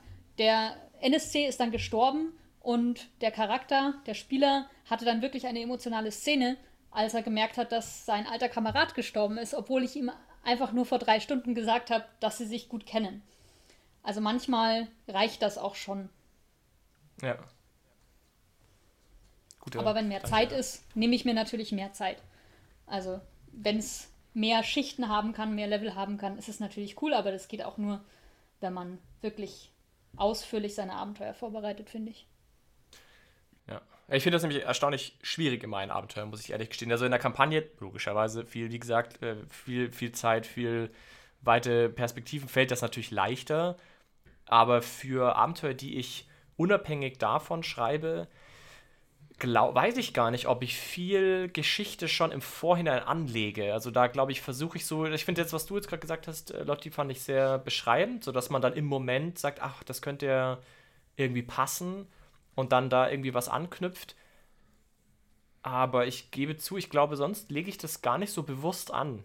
Gar nicht so viel. Außer es, also, außer es bietet sich ganz offensichtlich an. Also wenn ich einen Jäger dabei habe, dann äh, pff, macht das natürlich Sinn, wenn ich irgendwie Jägerplot schreibe, dann da Verbindungen zu schaffen. Oder zu sagen, das kennst du schon, oder du ihnen dann zusätzliche Informationen zu geben. Ja, ah, interessant. Bina, äh, unterbrich nur, wenn du, wenn du dann auch noch dazu einfach was sagen willst. Ich äh, bringe ein paar Beispiele ein. Ach, gerne. Ich hätte ähm, eines, das wir in meiner Spielrunde hatten, für ein relativ ähm, unemotionales Charakterziel. Da war zum Beispiel ein Ingerim geweiht, der wollte unbedingt einen besonderen Hammer schmieden. Und den konntest du quasi mit irgendwelchen Zutaten für diesen Hammer immer cashen und irgendwo hinbringen. Und der hat sich natürlich auch mega gefreut, wenn er irgendwo war und dann den, ähm, keine Ahnung, Drachenkarfunkel bekommen. Also das war so, wie, äh, wie kann ich diesen Spieler ein bisschen belohnen. Äh, was die Lotti dann noch gemeint hat, mit den schon im Vorfeld Verknüpfungen zu NSCs machen, das ist was, was ich auch schon ein, zwei, dreimal gemacht habe, sowohl für einen äh, One-Shot, der dann auf einer Party war, wo dann halt einer von diesen Kontakten ermordet wurde und die Leute halt einfach schon Ansprechpartner brauchten, mit wem können sie denn schon ins Gespräch kommen, über wen wissen sie denn schon ein persönliches Detail, wie auch für eine ähm, Kampagne in der Stadt, damit die Leute auch hier einfach mal Anlaufpunkte haben, wie kann ich mich dann ein bisschen in dieser riesigen Stadt verorten und dann hatte da auch jeder so zwei, drei Kontakte. Und es hat sich dann schon rein nivelliert, auf welche die Spieler dann wirklich Lust hatten. Und ähm, mit denen spielen wir jetzt quasi weiter. Okay. Mhm. Tini, wie machst du das so? Also grundsätzlich würde ich das sehr empfehlen. Äh, das habe ich auch so in den letzten Abenteuern jetzt äh, wirklich als äh, wichtigen, wichtiges Werkzeug entdeckt, dass man versucht, die Charaktere persönlich zu packen durch irgendwelche NSCs und Hintergrundgeschichten. Es kommt natürlich aber auch stark auf den Spielertyp an. Es gibt natürlich die Spielertypen, die den halbes Buch an Charaktergeschichte in die Hand drücken, auch oft selber eigene Ideen haben, wie jetzt mit dem Ingrim-Geweihten, der diesen Hammer haben will, wo man die dann auch mal fragen kann, hey, welche Szene würdest du denn gerne mal spielen? Weil oft baut man sich einen Charakter und man hat gewisse Szenen im Kopf, so, ah, der kann das cool machen und der kann da brillieren. Aber dann merkt man irgendwann nach vier Abenteuern, diese Szenen kommen nie vor. Und äh, da kann man manchmal die Spieler auch einfach fragen, so, hey, was würdest du gerne spielen? Welche Art von Szene hättest du gerne? Wel auf, an welche coole Szenen hast du gedacht, als du dir den Charakter gebaut hast? Und die kann man dem dann geben und dann ist es super. Oder ähm, man fragt, ja, also irgendwelche Entwicklungen, also meinetwegen jetzt ein frisch geschmiedeter Rondra-Gewalter, der super idealistisch ist, sagt, ja, ich möchte da irgendwann äh, brechen, ich möchte an meinem Glauben zweifeln, ich will nicht mehr der idealistische Jungspund sein, sondern ich will irgendwann einen realistischen Glauben haben und ich hätte gerne eine Szene, wo ich wirklich eine Glaubenskrise habe oder so. Das ist natürlich das absolute Idealbeispiel, das hätte man natürlich gerne. Viele Spielern ist das aber auch einfach egal. Die machen sich keine Gedanken und denen ist es egal und die haben da einfach nicht viel im Kopf.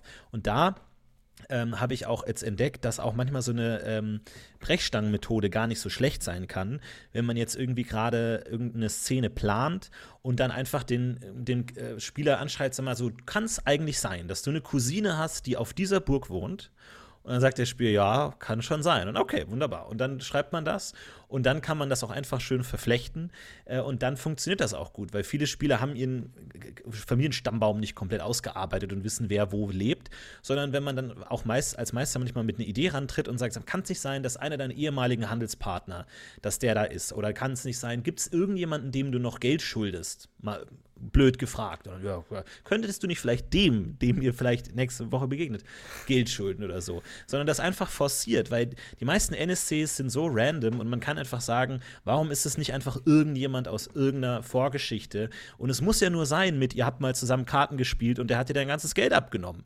Und du hast schon mal was. Und es ist einfach kein willkürlicher Typ, sondern ein Händler, der dir irgendwie dein Geschäftsgebiet abgerungen hat oder der dir mal geholfen hat, als es dir schlecht ging oder irgendwas. Und du kannst es einfach behaupten.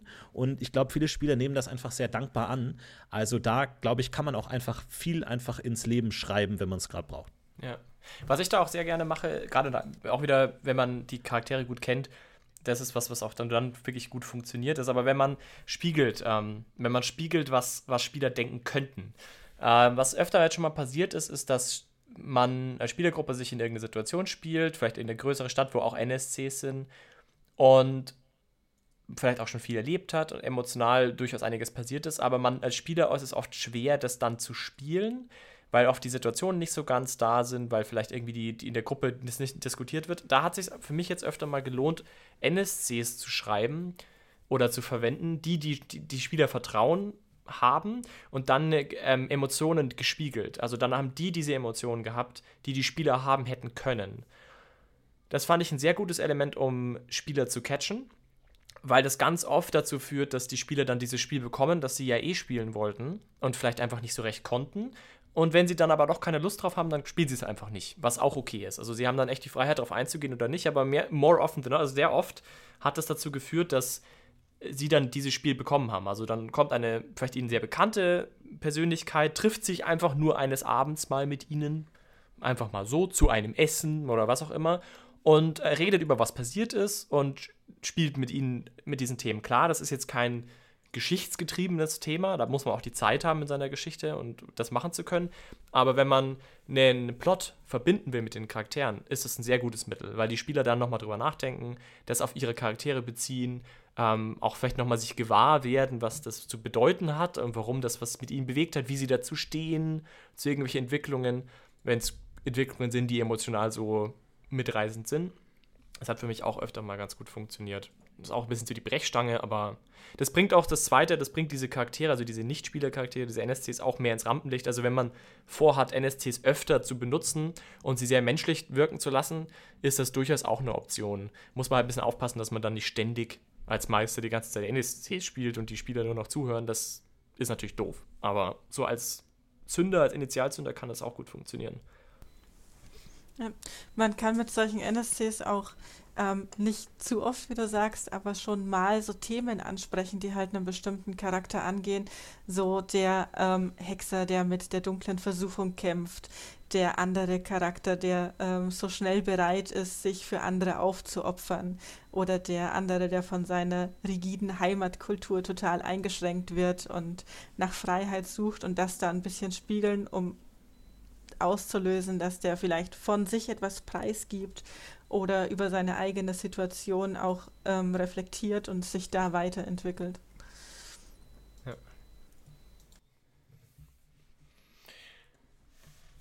Allgemein die Frage Freiheit gegen äh, Abenteuer, sag ich mal, Schlachtplan. Wenn ihr jetzt eure Charaktere habt, ähm, die sind da jetzt Teil eurer Geschichte, emotional verbunden im besten Fall, haben da Lust drauf, sind irgendwie als Gruppe unterwegs, machen aber leider nicht, was ihr von ihnen wollt. Also wie, wie ähm, fehleranfällig ist ähm, euer Konstrukt? Oder wie oft, also wie, wie geht ihr damit um?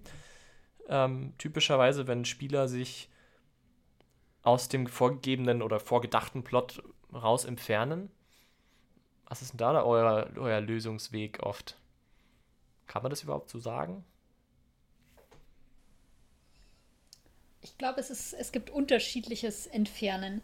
Ähm, was ja oft passiert, ist nicht, dass sie einfach so zack weg sind, sondern dass sie abdriften. Irgendwie in einer falschen Spur folgen oder sagen, oder nicht in einer falschen Spur folgen, aber vielleicht sagen, ja, okay, äh, das hier wirkt einfach viel wichtiger auf mich. Ähm, dieser Punkt von dem Kriminalfall, den wir gerade ähm, erforschen, lass uns dieser Spur nachgehen. Und dann manövriert es sich so in, immer weiter ins Off. Dann haben sie plötzlich nicht mehr das Gefühl, dass die Elfenhändlerin die Mörderin ist, sondern plötzlich war es die Goblin-Bande von vor den Toren, weil sie einmal zu viel einen Aushang gesehen haben. Ähm, je nachdem, wie stark die Abdriftung ist, würde ich sagen, handle ich unterschiedlich. Wenn es ein sehr leichtes Abdriften ist, kann man entweder durch Betonung von manchen Elementen oder durch Wiederauftreten lassen von NSCs ja schon auch manchmal wieder die Spieler in die richtige Richtung schubsen oder einfach ein paar Ideen setzen, die sie dann, denen sie dann auch weiter nachgehen. Oder halt einfach dem folgen und es anpassen. Also, das kommt halt auch immer darauf an, wie streng man das Abenteuer vorbereitet hat. Die frühere Lotti hätte gesagt, oh Gott, ich muss die irgendwie wieder auf Spur bringen. Aber mittlerweile denke ich, habe ich genug Vertrauen in meinen Meisterstil, dass ich sagen kann, ja, ich habe vielleicht auch Möglichkeiten, genug Freiheiten in meinem Plot gelassen, dass ich da auch nachgeben kann. Dazu sollte man sein Konstrukt so gut kennen, dass man da nicht versehentlich Logiklücken einbaut. Das also, stimmt natürlich. genau.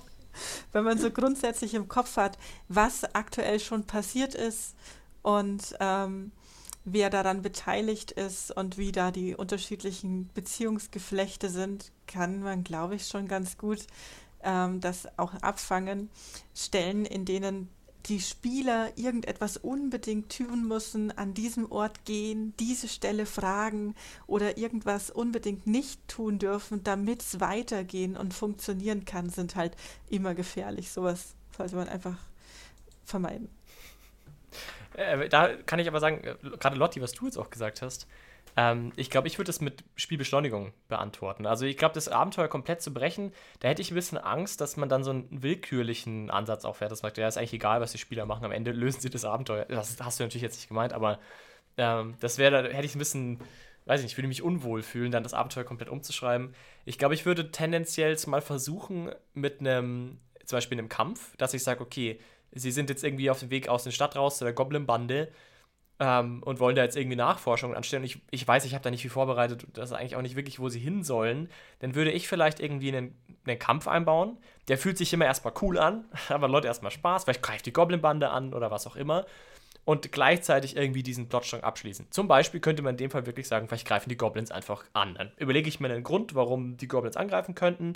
Ähm, dann gibt es diesen Konflikt und in dem Konflikt wird auch sofort klar, nee, nee, die waren das auch nicht, weil die rufen, keine Ahnung, heilige Muttermilch, Kuh, Schwein, Kau ähm, und, und das ist definitiv nicht, sind nicht die Mörder. Ähm, zum Beispiel, das könnte man auch, glaube ich, machen, wenn man so so, so, so Querschläge hat in der Gruppe. Aber wie geht ihr zum Beispiel damit um, wenn ein NSC einfach umgebracht wird oder wenn sie einfach einem auf Nachrichteninformanten nicht glauben, irgendwelche Informationen einfach schlicht nicht, nicht wahrnehmen oder nicht wahrnehmen wollen oder nicht so auffassen wollen, wie sie gedacht waren? Das finde ich immer besonders schwierig. Habt ihr da eine Idee? Naja, da würde ich also, auch wieder auf die Biene. Achso, Entschuldigung, bitte. du wolltest eh auf mich verweisen? Okay. ja, ich wollte eh auf dich verweisen, weil du hast gerade vorhin gesagt, wenn es nur eine Sache gibt, die die Gruppe am Scheitern äh, hindert, dann ist vielleicht auch nicht genug Information da. Wenn sie dem einen Messenger nicht glauben, vielleicht muss man da halt einfach noch ein bisschen mehr einbauen, dass es nicht nur an der einen Information liegt. So, bitte, jetzt bist du dran. Fand ich ähm, ziemlich gut von dir, Lotti. Kann ich quasi so unterschreiben. Und ähm, wenn es so Stellen gibt, wo man sich ein bisschen im Kreis dreht, wo man sich, äh, wo man sich genau weiterläuft oder in eine andere Richtung geht. Und ähm, aber eigentlich ja irgendwo dann dieser eine Handlungsbogen sich weiterentwickeln sollte. Für sowas habe ich quasi auch immer noch Aktionen der Gegenseite parat, die ich einen guten Moment einfach streuen kann. Oder des Nebenplots um dann was in den die Heldengruppe quasi wieder auf Spur zu bringen, auch ein bisschen, oder? Oder ja, den Plot man, zumindest weiterzutreiben. Äh, genau, wenn man zum Beispiel ähm, rumüberlegt, einen halben Abend über, äh, wo, wer, wer war es denn jetzt? Und ich habe überhaupt keinen Plan, dann, und das alles ein bisschen feststeckt, dann kann man da durchaus ein bisschen ähm, Handlung wieder antreiben. Mhm. Aber wie offen seid ihr dazu, wirklich Plot sterben zu lassen? Oder, oder sagen wir es mal so, wie eng äh, steckt ihr den Handlungsspielraum von Spielern? Weil das ist ja, glaube ich, auch immer so ein bisschen die, die Kernfrage. Weil wenn jetzt du zum Beispiel, du hast da jetzt irgendwie ein Gespräch mit dem NSC oder irgendwie eine Szene etabliert und du hast eigentlich natürlich schon vor, dass die Spieler genau das so umsetzen. Vielleicht, vielleicht sage ich mal, was, was ich ein bisschen davon meine. Also für mich ist das Thema dann auch immer, finde ich, angelehnt einfach diese grundsätzliche Frage, wie viel Freiheit haben Spieler? Und ich versuche schon, den Spielern möglichst viel Freiheit zu geben. Das heißt für mich schon auch, dass wenn die Spieler in der Situation ausbrechen und eigene Dinge machen, dass ich dann schon, auch wenn ich als Meister oft das dann doof finde, weil es mein Abenteuerplot kaputt macht, versuche ich, zumindest wenn ich das kann, das schon auch zuzulassen. Und dann auch wirklich meinen Plot zu opfern. Das ist schon auch vorgekommen. Manchmal sehr schmerzhaft, weil sehr viel Arbeit in meinen Plot gesteckt hat. Und dann war der NSC einfach tot. Das war sehr schade, aber. Ähm, ich weiß nicht, was da dein Problem ist. aber ich versuche das zumindest. Seit neuem, muss ich aber sagen. Denn als ich früher unterwegs war als Meister, war, ist mir das viel, viel schwerer gefallen. Mir war das auch gar nicht so bewusst, dass ich das mache. Und ich habe eigentlich immer versucht, immer wenn die Spieler irgendwas gemacht haben, was ich nicht vorgesehen habe, war meine erste gedankliche Reaktion immer, wie bringe ich die wieder auf Linie? Und das ist auch immer noch meine erste Reaktion. Ich glaube, mittlerweile bin ich nur schlau genug, manchmal mich zurückzulehnen und zu sagen, okay, dann, ähm, das ist jetzt passiert, äh, jetzt lass uns das einfach mal akzeptieren und weitermachen. Das ist für mich meine Empfehlung an alle, die das, die auch in ähnlichen Situationen stecken und dann einfach damit zu arbeiten. Und wenn das bedeutet, dass ein Plot wirklich vorbei ist, dann muss man sich die Frage stellen, ob man da nicht vielleicht als Meister etwas zu optimistisch an den Plot rangegangen ist, ähm, dass der so schnell sterben konnte und dann einfach das akzeptieren, dass es vielleicht einfach nicht geklappt hat. Oder wenn man, vielleicht sieht man ja auch eine Option und denkt sich, naja, vielleicht kann ich hier den Plot doch wieder beleben, ohne die Spieler jetzt zu diskreditieren, ohne zum Beispiel den Spielern dann das Gefühl zu geben, so, ja, ist mir egal, dass du den NSC umgebracht hast, weil der wurde gerade wieder auferstanden und ist jetzt wieder da. Da, da. Das ist natürlich nicht so schön. Aber das, weiß nicht, oder habt ihr dazu eigene Erfahrungen in dem Bereich? Bei One-Shots bin ich da nicht ganz so tolerant. weil es ist einfach ja ein sehr eng begrenztes äh, begrenzter Bereich und nur eine sehr eng begrenzte Spielzeit. Bei meinen fortlaufenden Spielrunden, bei meiner Kampagne habe ich ähm, so Plot-Seeds, die sind nur dafür da, dass sie sterben und ich gucke, welche von diesen fünf interessiert denn die Spieler. Wo gehen sie denn hin? Und der geht weiter, solange wie sie ihn weitergehen wollen. Okay. Also das sind dann da wirklich Nebenplots eigentlich die du dann quasi so optional plots quasi. Ja, davon gibt es einige mögliche, aber ich glaube, ich wäre auch okay damit, wenn sie einfach bei der großen Kampagne aussteigen und sagen, jetzt werden wir Pirat. da musst du halt das Buch zuklappen und sagen, aber mit einem anderen Meister. Ja, aber was bei mir teilweise auch ist, wenn es einfach, wenn ein Plot umgebracht wird, ein NSC zum Beispiel ein wichtiger, oder wenn irgendetwas ähm, verpasst wird, nicht verpasst wird, dann ist es meistens meine Schuld.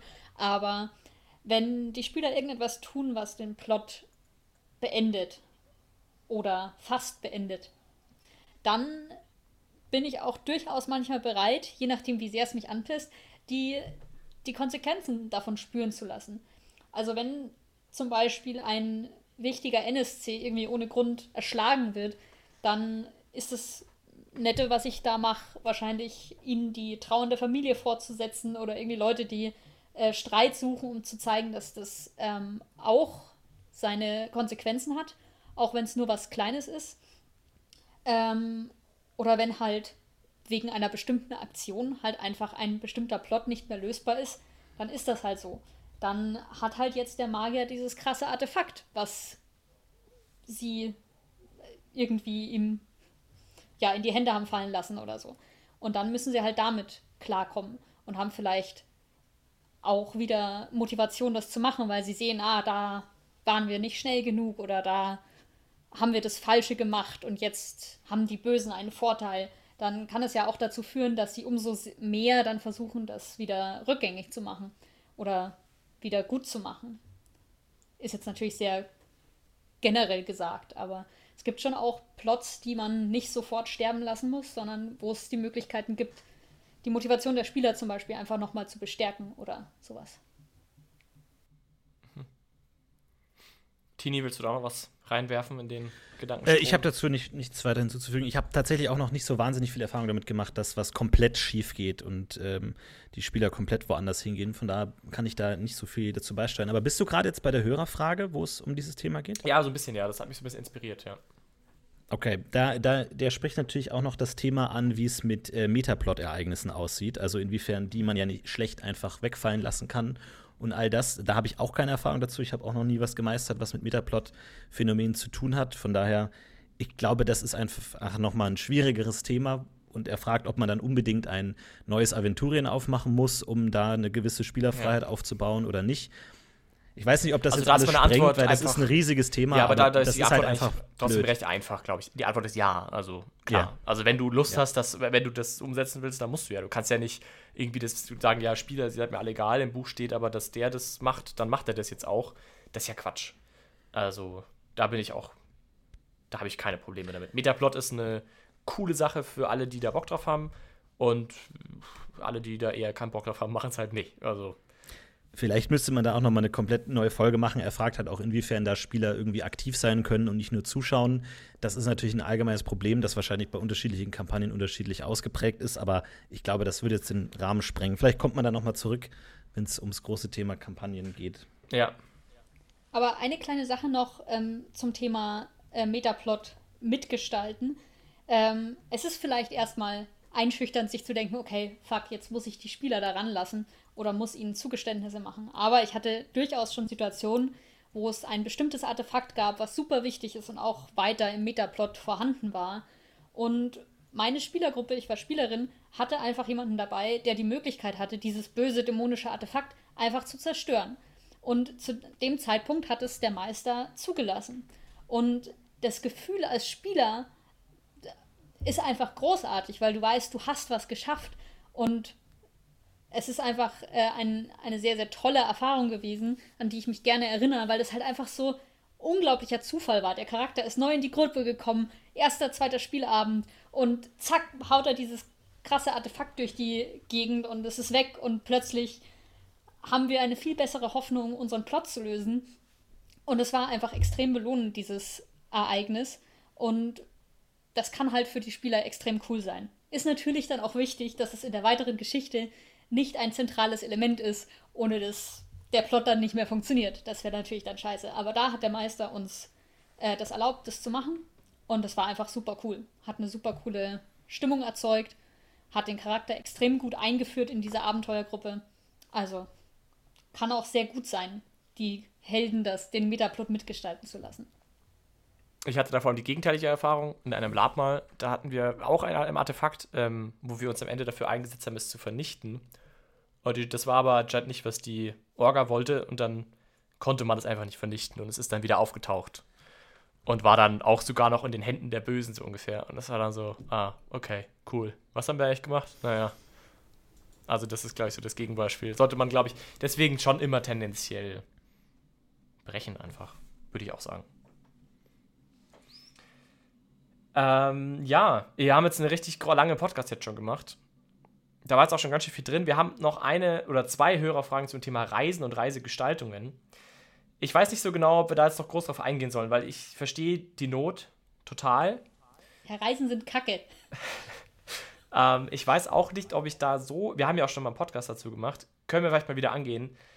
Ich weiß nicht, ob man da so extrem viel dazu sagen kann, äh, weil es, glaube ich, in vielen Gruppen sehr problematisch ist und man da sehr wenige Allgemeinlösungen findet, wie man das gestaltet. Vielleicht können wir noch mal eine Runde drehen, ob einer von euch eine spitzen Idee hat, wie man Reiseelemente gut spielen kann, wie man die vielleicht gut ins Spiel bringen kann, in so eine Struktur von einem Abenteuer, wie passt das rein? Macht man dann so Insellösungen, dass man nur die Plots bespielt, die dann, wo was passiert und die Reise dazwischen überspringt man? Mitteldinger, also ich persönlich tendiere zu einem Mittelding, aber das liegt sicherlich auch an der Gruppe, wenn die Reise eine große Rolle spielt, für die Gesamtgeschichte, dann muss man ja irgendwie Reise spielen. Wenn nicht, dann versuche ich irgendwie schon genug passieren zu lassen. Aber so richtig cool finde ich es auch nie.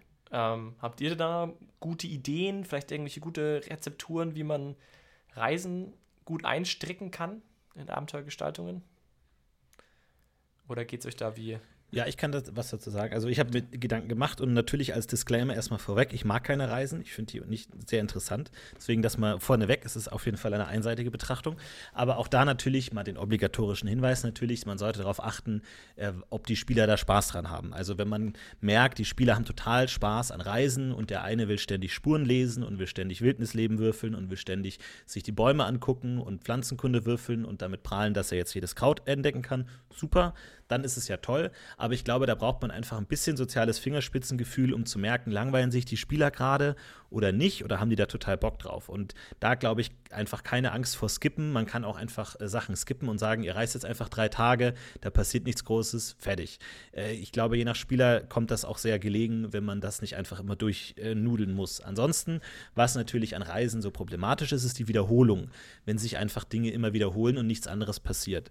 Man kann da natürlich, wenn man jetzt sagen möchte, man möchte das noch irgendwie ausgestalten, kann man sich ja überlegen, wie man verschiedene Aspekte des Reisens irgendwie ähm, bestimmt und den Spielern die Möglichkeit geben, da einzusteigen. Also angenommen, man sagt jetzt, man reist durch irgendeine fremde Gegend und man passiert ein Dorf, wo gerade irgendein Stadtfest stattfindet. Und da ist irgendwie Brauch, dass da ein großes Feuer stattfindet und alle werfen irgendwie kleine Opfergaben da rein. Und dann kann man den Spielern die Möglichkeit geben, wollt ihr da auch was reinwerfen? Und dann können die Spieler sagen, nee, mir egal, ich will einfach nur weiter. Oder ein Spieler hat da mega Bock drauf und rastet total aus und zieht die Gruppe in ein fessendes Rollenspiel, was alle nie wieder vergessen. Dann ist ja gut, aber ansonsten geht's weiter und dann bei der nächsten Reiseaspekt kann man sich ja auf einen anderen Aspekt einstellen, dass man dann irgendwie sagt, in der Reisegruppe gibt es irgendwie Streit, weil einer zu wenig zu essen kriegt oder weil ihm das Essen nicht schmeckt oder weil der andere irgendwie sich verlaufen hat oder so. Und dann gibt es einen sozialen Ding. Da ist, glaube ich, immer wichtig, den Spielern Dinge anzubieten, aber auch damit zu rechnen, dass die da keinen Bock drauf haben und einfach weiterzumachen und nicht diese Pausen aufkommen zu lassen. Und was macht ihr? Und was macht ihr, wenn die Spieler einem durch die Blume sagen wollen, mir ist das alles egal, ich will einfach nur zum Zielort, äh, aber vielleicht hier und da die Möglichkeit geben und äh, zu sagen, man, man, macht Angebote, die aber auch einfach geskippt werden können. Oder man hat auch hier auf Reisen die Möglichkeit, weil auf Reisen ist ja allen langweilig, wenn man jetzt in einer größeren Gruppe unterwegs ist, vielleicht äh, Möglichkeiten mal zu nutzen, Dinge anzusprechen. Wenn man in der Gruppe unterwegs ist mit anderen vielleicht, dass dann einer der NSCs mal einen Spieler direkt anspricht und sagt, sag mal, wie ist das eigentlich auf einer Magierakademie? So, dass man vielleicht da einfach mal so triviale Gespräche nutzt, wo man sonst nicht die Möglichkeit dazu hat, wenn man ständig in irgendeinem Dungeon vor Skeletten wegläuft, hat man da mal die Möglichkeit, einfach triviale Gespräche zu führen, weil den anderen Reisenden auch einfach langweilig ist. Und auch da natürlich immer mitdenken, haben die Spieler da Spaß dran oder ist es denen zu viel oder haben die da Langeweile, aber vielleicht hier und da kann man ja auch mal, wenn man mit anderen unterwegs ist oder man passiert irgendwo und dann Gasthaus oder abends am Lagerfeuer fragt mal einer der Mitreisenden schüchtern, was ist das denn eigentlich für ein Schwert da an deiner Seite? Das funkelt so schön. Und hat das Spiel die Möglichkeit, die tolle Geschichte zu erzählen, wie er dieses Schwert bekommen hat. Oder er sagt, ja, das ist nur ein Schwert. Und man merkt, okay, weiter, nächster Tag, weiter geht's. Das wären so ein bisschen meine Ideen, wie man es vielleicht ein bisschen aufpeppen kann. hängt für mich auch schwer von der Reise ab, die man gerade macht. Ist das eine auf einer bekannten Strecke, wo ich eh jede Woche zweimal hin und her gehe, dann möchte ich sie bitte nicht im Detail geschrieben haben, weil zu viel Wiederholung, zu viel gleiche repetitive Dinge, die ich nicht alle nochmal erleben will. Ähm, dann kann man vielleicht sagen, gut, das ist jetzt diese drei Wochen Reise, vielleicht macht man eine Probe oder einen Zufallswurf, der dann sagt, ihr habt euch ganz schön schwer getan, weil das Wetter war schlecht, damit die Charaktere dann am Ankunftsort zumindest sagen können, ja, die Reise war super gut, ging ähm, total schnell durch oder ah, eigentlich möchte ich erstmal ins Badehaus, ich habe die ganze Zeit nur gefroren. Und dann hat man die anderen Reisen, wo vielleicht auch einfach das Thema sein soll. Wir reisen jetzt zum allerersten Mal durch die Wüste. Es soll auch erlebt werden von den Spielern. Und wenn ich das möchte, dass das auch gefühlstechnisch ankommt, muss ich dem vielleicht auch ein bisschen mehr Zeit einräumen am Spieltisch und sagen, gut, Thema Hitze, Thema Ressourcenknappheit, darum baue ich jetzt ein bisschen was. Ja, finde ich das, finde ich eine sehr gute einen guten Ansatz. Ich glaube, da ist auch, finde ich, für mich auch immer das Wichtigste ist immer die Frage, was willst du erzählen? Und klar, dann abhängig davon kann man skippen oder nicht. Aber es bleibt schwierig. Bis heute. Ja, wir haben auch mal eine komplette Folge zum Thema Reisen gemacht. Die ist jetzt zwar mittlerweile schon zehn, zehn in Zahlen alt. zehn Jahre alt. Aber ähm, da könnt ihr vielleicht noch mal ah. unsere Meinungen hören, als wir sieben Jahre alt waren. Könnt ihr euch das vielleicht noch mal anhören. Ja. ja. Haben wir damals schon DSA sagen, ihr dürft, die, ihr dürft die nicht empfehlen, wenn ihr sie nicht noch mal gehört habt. Das ist jetzt das stimmt, das ist gefährlich. Ja, ich redaktionell kurzem, gesehen äh, fahrlässig. Ich habe vor kurzem Leute gehört, die gesagt haben, sie haben unseren Podcast gehört, sogar noch mal gehört. Und da habe ich mir gedacht, hey, diese Menschen haben von Michael gehört, viel weniger her als ich. Und dann habe ich gedacht, da muss ich mir wieder anschreiben. Das, das ist ja echt äh, verrückt, wie alt das alles schon ist. Und ähm, diese ganzen Themen. Ich weiß überhaupt nichts mehr von damals. Ich glaube, das war, hat überhaupt nicht stattgefunden. Naja. Wir widersprechen uns wahrscheinlich auch ständig. Wahrscheinlich. Und äh, sagen das genaue Gegenteil von dem, was wir heute sagen. Aber das gehört auch dazu. Also, wer uns kennenlernen will, wie wir mit fünf waren, schaut in die Vergangenheit, alles online. Unser Leben ist im Internet. Ich habe noch ein Negativbeispiel für Reisen, oh fällt Gott. mir gerade ein. Ein Abenteuer, offizielles DSA-Abenteuer, das ich mal geleitet habe. Und da war die Überschrift von diesem Kapitel, glaube ich, eine gemächliche Flussschifffahrt. Ach, fantastisch. Und genau das war der erste Satz, war quasi, diese Reise soll langweilig sein. Die ähm, Spieler fahren zwei Wochen lang ähm, die Walsach hoch und jagen einem anderen Flussschifffahrt hinterher, das ihnen halt zwei Tage voraus ist. Sie können es nicht einholen. Und ähm, es hat mir am Spieltisch jede Minute dieser Reise, ich fand sie wirklich furchtbar als Spielleiterin. Meine Spieler fanden sie nicht ganz so schlimm, weil sie ja nicht wussten, dass sie die anderen nicht einholen können.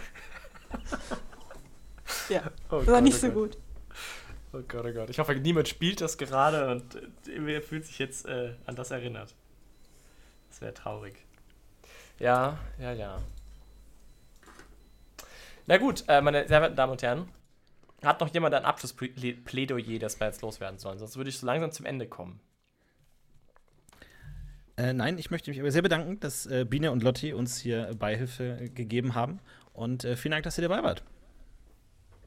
Danke, dass ich da dabei sein durfte. Ja, gerne doch. Gerne. Das war fantastisch. Vielen Dank, Florentin. Und, ähm, Danke, Philipp, für die Moderation. Ich habe äh, habt viel Spaß beim Spielen. Richtig viel Mühe gegeben. Ja, ich, vielen Dank, dass ihr da wart. Vielen Dank fürs Hören. Wir werden uns wieder sehen. Und bitte schreibt uns Ideen für weitere Spielhilfe-Folgen, die wir zu viert machen können. Ich freue mich drauf und auch sonstige Ideen. An unsere E-Mail-Adresse, die ich der Florentin jetzt gleich diktiert. Ähm, das ist äh, DSA in, äh, Ohne DSA intime at googlemail.com. So ist es. Ein Wort. Dann äh, verabschiede ich mich für heute und wir hören uns wieder. Ade. Ciao.